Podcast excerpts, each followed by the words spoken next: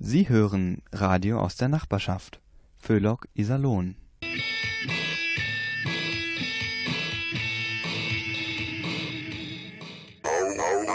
Auheche.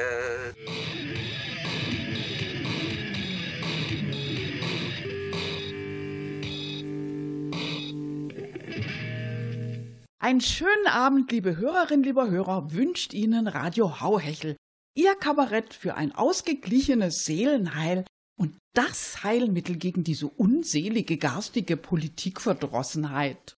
Es ist kaum zu glauben, da hat sich der amerikanische Präsident doch tatsächlich mit dem Coronavirus infiziert.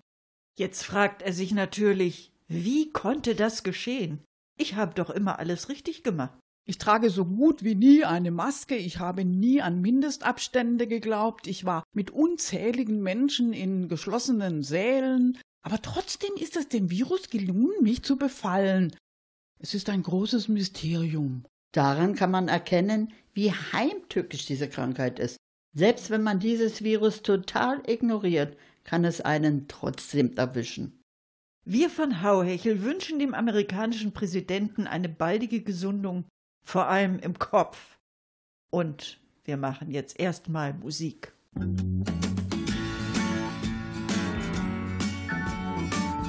Over bridge of sights to rest my eyes in shades of green under dreaming spires to Ichiku Park. That's where I've been. What did you do there? I got high. What did you feel there? There? Tell you why. It's all too beautiful. It's all too beautiful.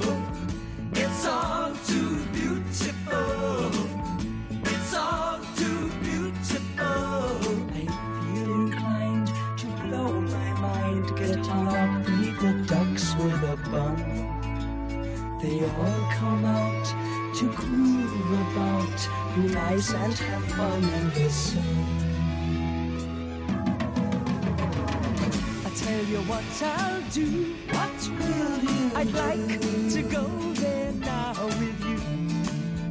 You can miss out school. Won't that be? Why go to learn the words of who? What will we do there? We'll get high. What will we touch there? We'll touch the sky.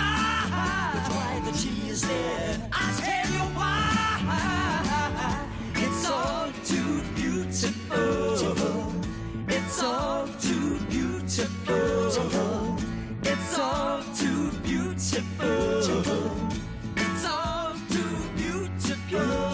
I feel inclined to blow my mind, get hung up, feed the ducks with a bun. They all come out to groove about, nice and have fun in the sun.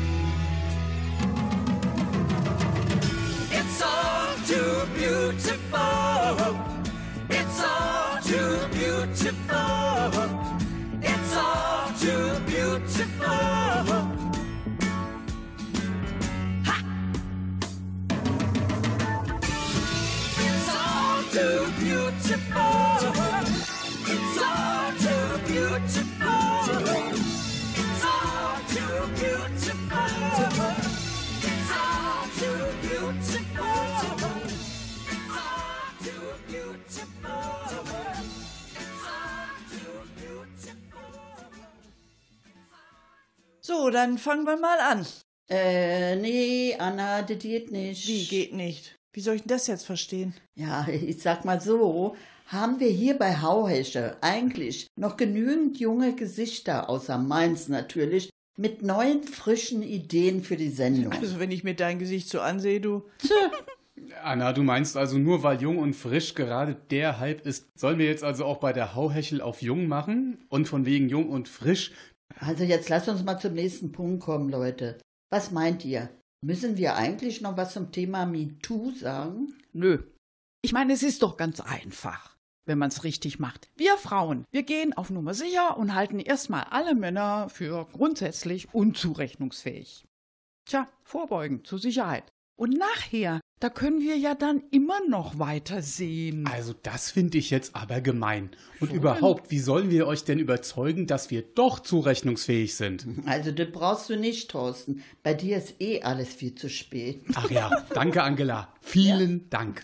Also ich finde, zum Vorschlag von Frau Christine Rose Möhring sollten wir aber auch was bringen. Die will doch die Nationalhymne geschlechtsneutral umbauen. Heimatland statt Vaterland. Christine Rose Möhring.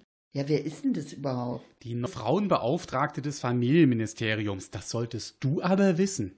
Sagt mal, geht euch das auch so, dieses neue Heimatgedöns? Also irgendwie nervt das langsam.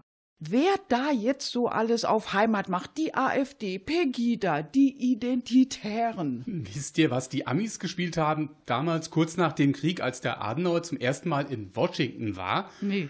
Heidewitzka, Herr Kapitän.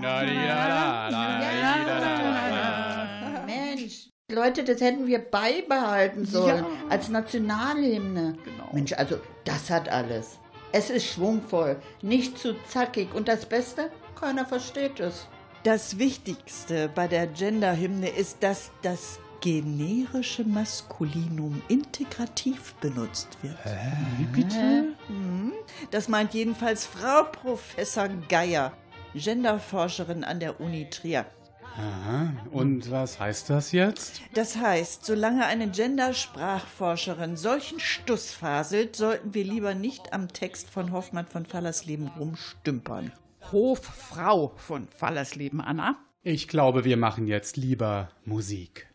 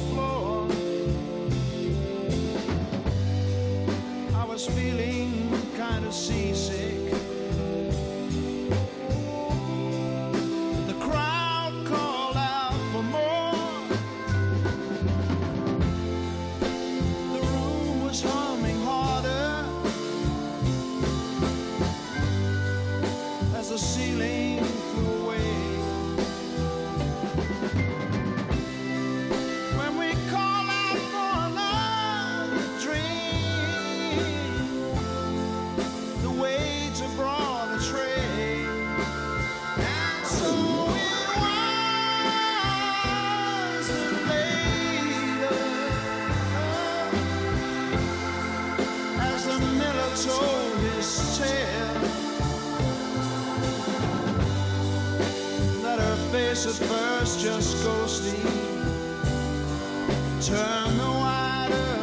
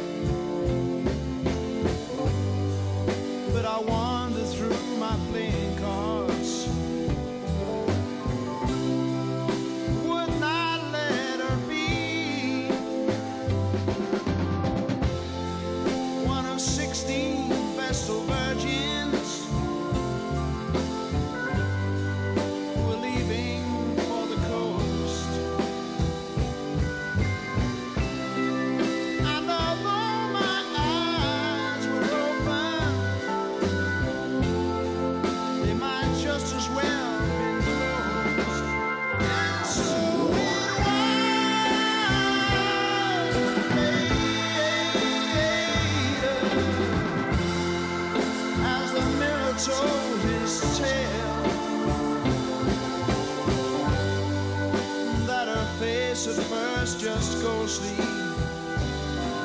Turn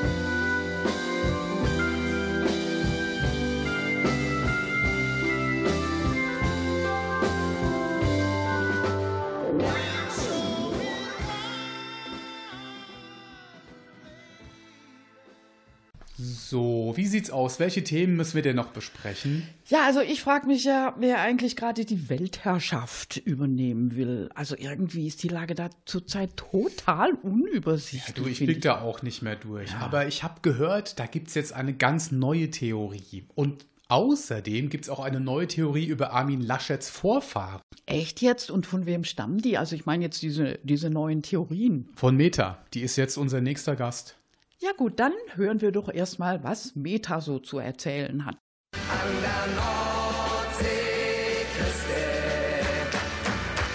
Am plattdeutschen Strand sind die Fische im Wasser und selten an Land. Moin, ich bin's mal wieder, eure Meta. Ja, genau, die von der Wodderkant. Haben Sie das mitgekriegt? Sowas. Der Armin Laschet hat herausgefunden, dass er von Karl dem Großen abstammt. Viele glauben das ja nicht, aber ich denke, da könnte schon was dran sein. Der Vater von Karl dem Großen, der war nämlich Pipin der Kurze. Und der wohnte auch in Aachen und wollte auch unbedingt König werden. Also von daher könnte das schon hinkommen. Übrigens, Sie können ruhig Ihre Maske abnehmen beim Zuhören. Ja, ich bin doch hier im Radio. Und wir haben im Studio alle Fenster offen. Bitte? Nee, also hier durch das Mikro und die ganzen Leitungen, da kommen die Viren doch nicht durch. Da brauchen Sie keine Angst zu haben. So, wo war ich nun stehen geblieben? Ach ja, bei Herrn Laschet. Also der soll sich bloß nicht so viel einbilden mit seinem Stammbaum. Wir von der Wodderkant stammen alle von Klaus Störtebecker und Gödeke Michels ab. Ja, woher ich das wohl weiß? Erstens heißen bei uns noch ganz viele Störtebecker und Michels. Karl der Große heißt heute keiner mehr. Oder kennen Sie jemanden? Der, sehen Sie? Übrigens sieht man das an unseren kühnen Nasen, den markanten Wangenknochen und dem furchtlosen Blick. Bitte? Ja, wirklich schade, dass das im Radio nicht so richtig rüberkommt. Ja, das waren verwegene Typen, unsere Vorfahren. Übrigens auch sehr trinkfest. Der Jens Spahn meint ja, jetzt während Corona sollten wir nicht so viel trinken. Spaß könne man auch mit weniger Alkohol haben.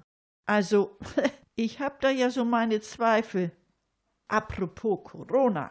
Ich glaub ja eigentlich nicht an diese ganzen Verschwörungstheorien, aber jetzt mal ganz unter uns. Da ist gerade schon irgendwas ganz Seltsames im Gange. Ja.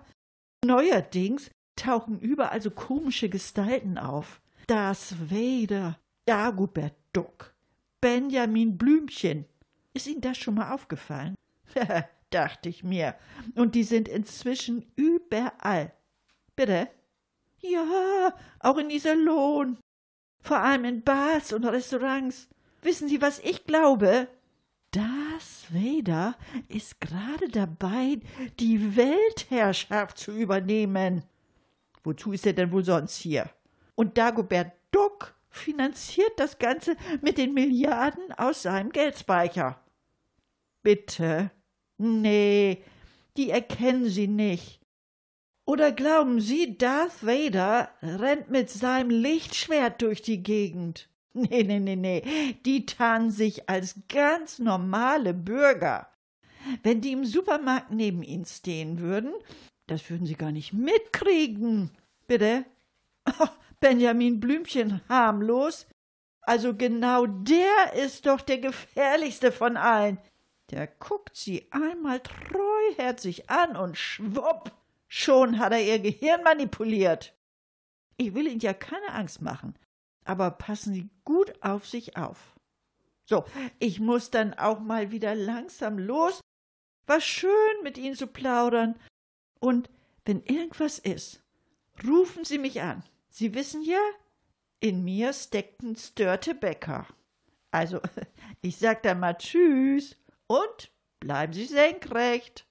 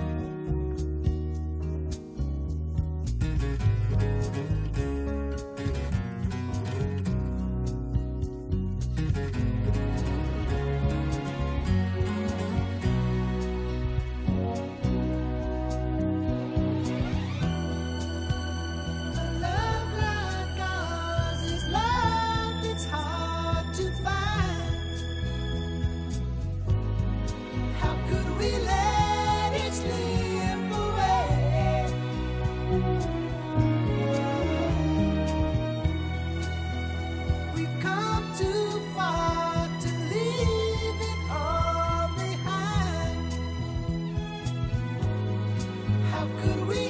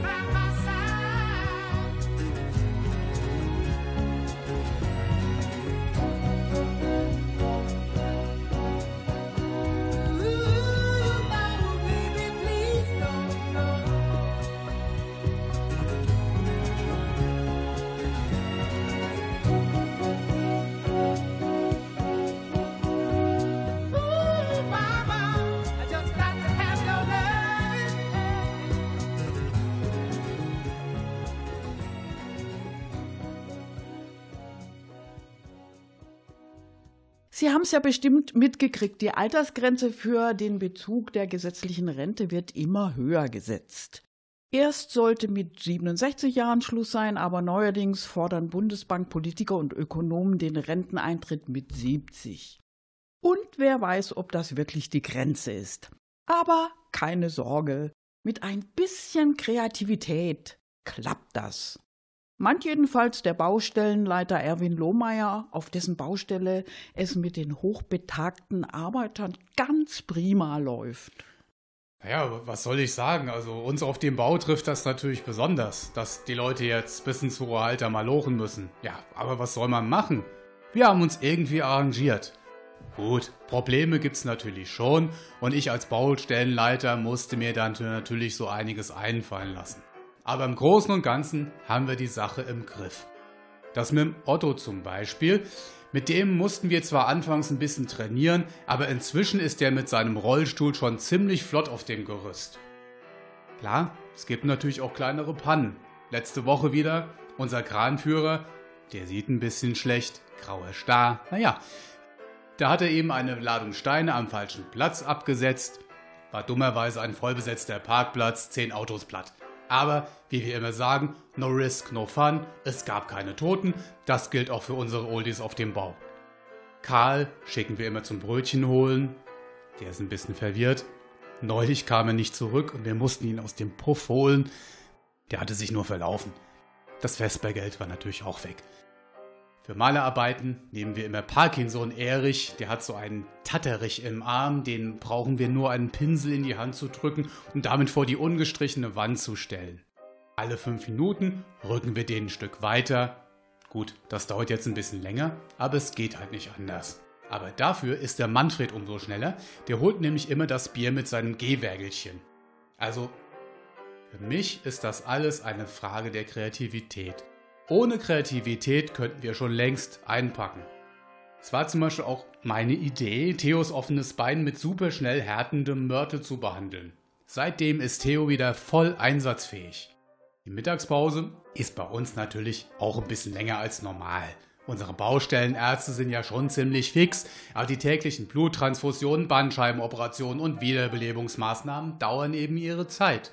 Und so ein Herzinfarkt hat man auch nicht in fünf Minuten unter Kontrolle aber es rechnet sich. Anschließend halten unsere Arbeiter eisern durch. Es kommt wirklich ganz selten vor, dass sich einer vor Feierabend tot meldet.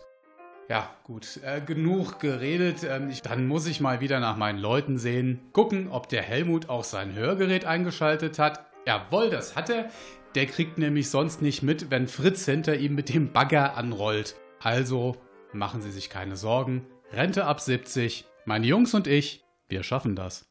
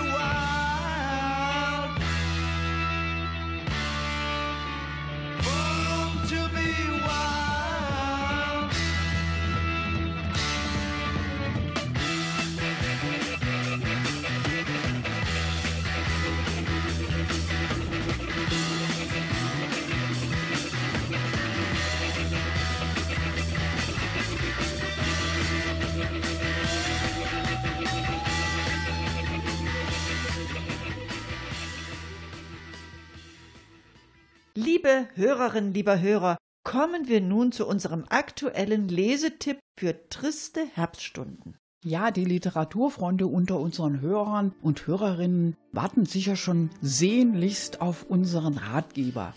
Der Einzelne für sich findet sich ja unter den unzähligen Herbst-Neuerscheinungen in der Sparte Gebrauchslyrik längst nicht mehr zurecht, zumal auch noch die Frankfurter Buchmesse so gut wie ausgefallen ist. Da sind nun mal Fachleute wie wir gefragt, die aber auch vor gar nichts zurückschrecken. Heute wollen wir Ihnen ein ganz besonderes Bändchen empfehlen, das dem geübten Leser viel Freude bereiten und auch viele neue Erkenntnisse bringen wird. Es handelt sich um ein Werk mit dem rätselhaften Titel Antrag auf Gewährung von Leistungen zur Sicherung des Lebensunterhalts nach dem zweiten Buch Sozialgesetzbuch.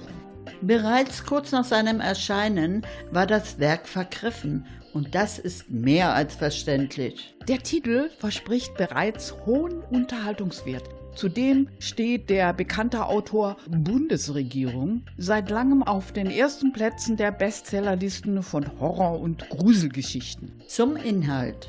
Wir haben es bei dem Band mit einer ganz neuen Art von Lyrik zu tun, die bei aller Unverständlichkeit immer wieder den Boden der Tatsachen zu berühren scheint, ähnelt sie doch nach genauerer Betrachtung einem behördlichen Formular.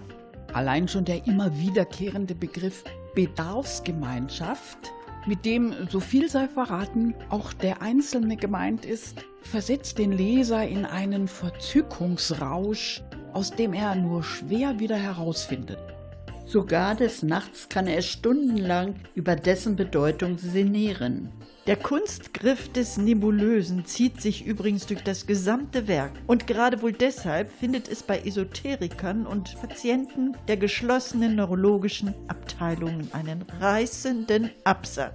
Mit der eindrucksvollen Aussage auf Seite 3 Schwerbehinderteneigenschaft Nein, ja. Wenn ja, besteht ein Anspruch auf Leistungen zur Teilhabe am Arbeitsleben? Nein, ja. Wenn ja, Nachweis vorlegen. Möchten wir die Rezension dieses Meisterwerkes auch schon beenden? Schließlich wollen wir Ihnen nicht die Freude an der Entdeckung vieler wunderbarer Formulierungen nehmen. Leider lässt die Aufmachung der Neuerscheinung sehr zu wünschen übrig. Sie ist nicht gebunden, zerfleddert leicht und so raten wir dringend vor der Fortsetzung der Lektüre auf der Toilette ab, da die Papiere hier schon allzu oft verwechselt wurden und auf Nimmerwiedersehen verschwanden.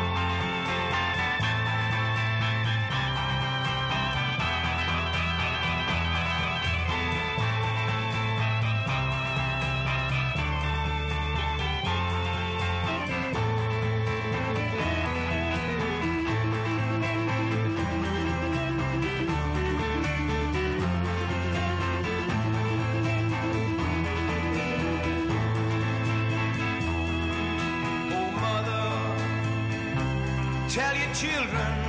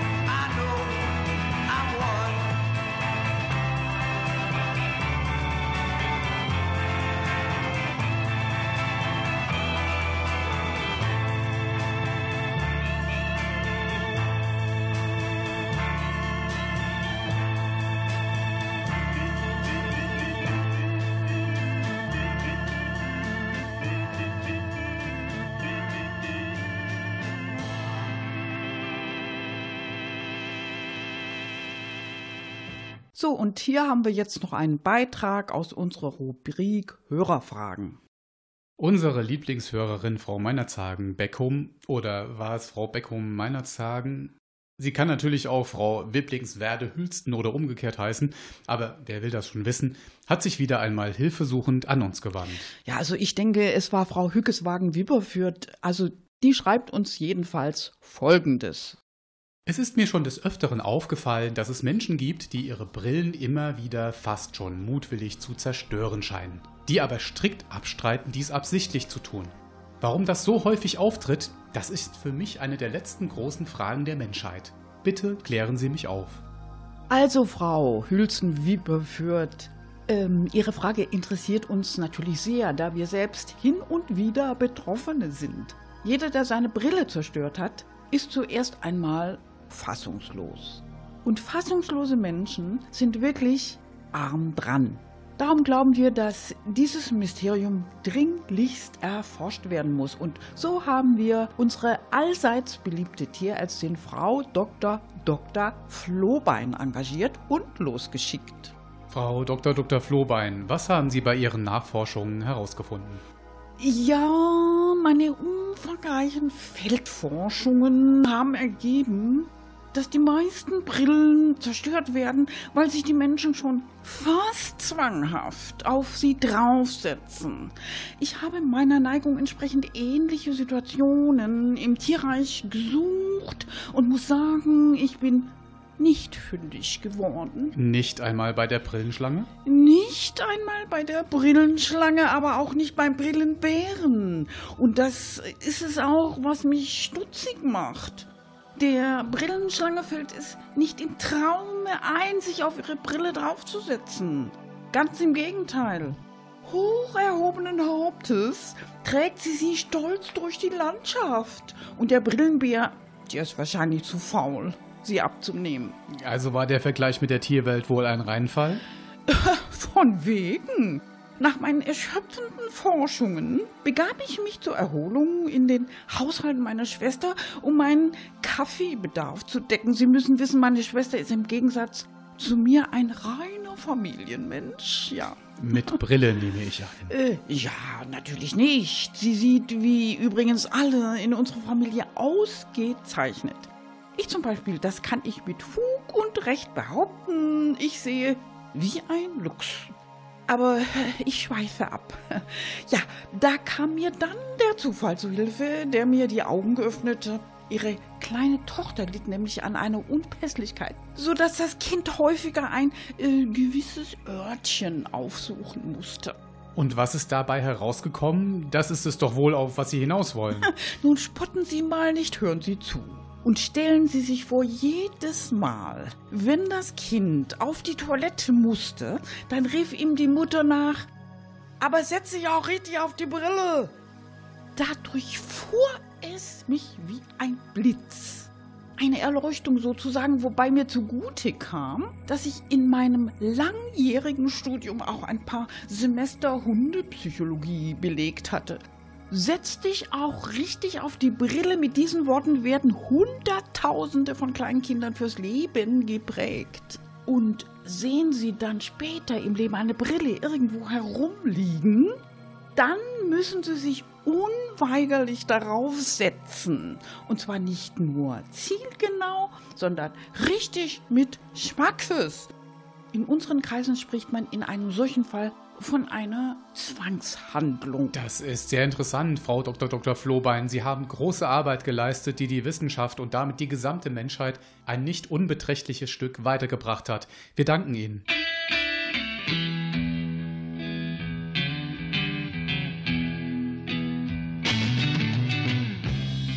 Hey,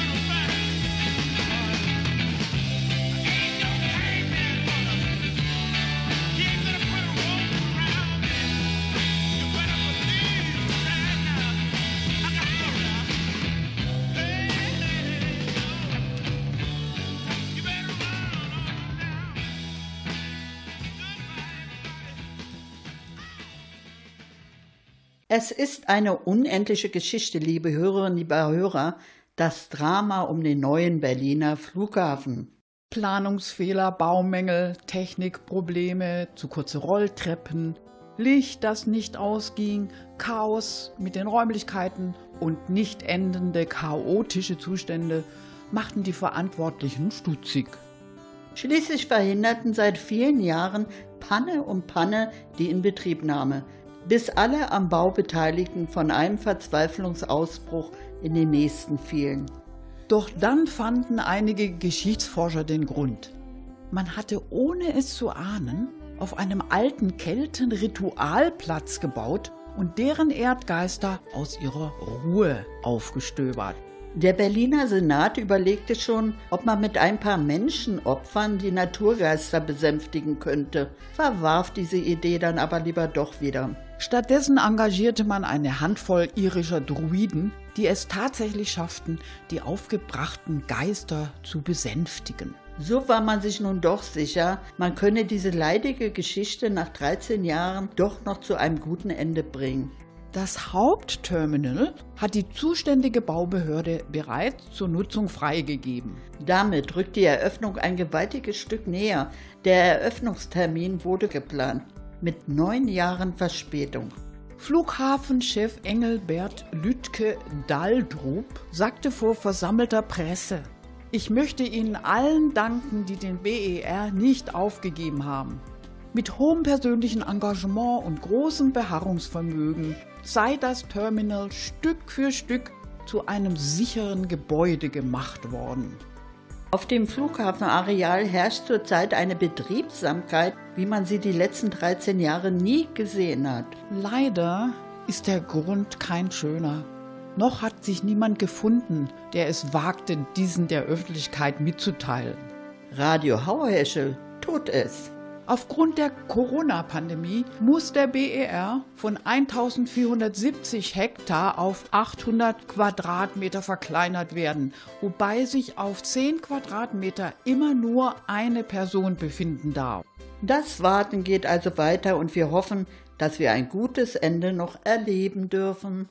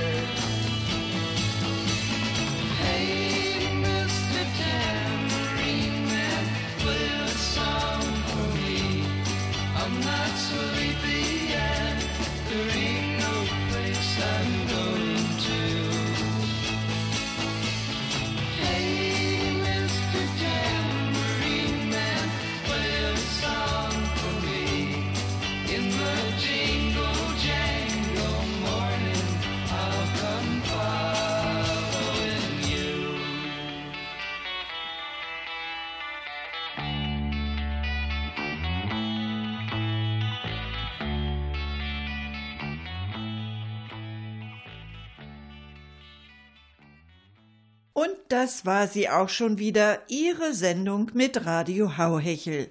War noch was? Na klar, wie immer war noch was. Zu guter Letzt müssen wir leider noch eine wichtige Warnung weitergeben, liebe Hörerinnen, lieber Hörer. Das Robert Koch Institut meldet, das Coronavirus wird immer gefährlicher.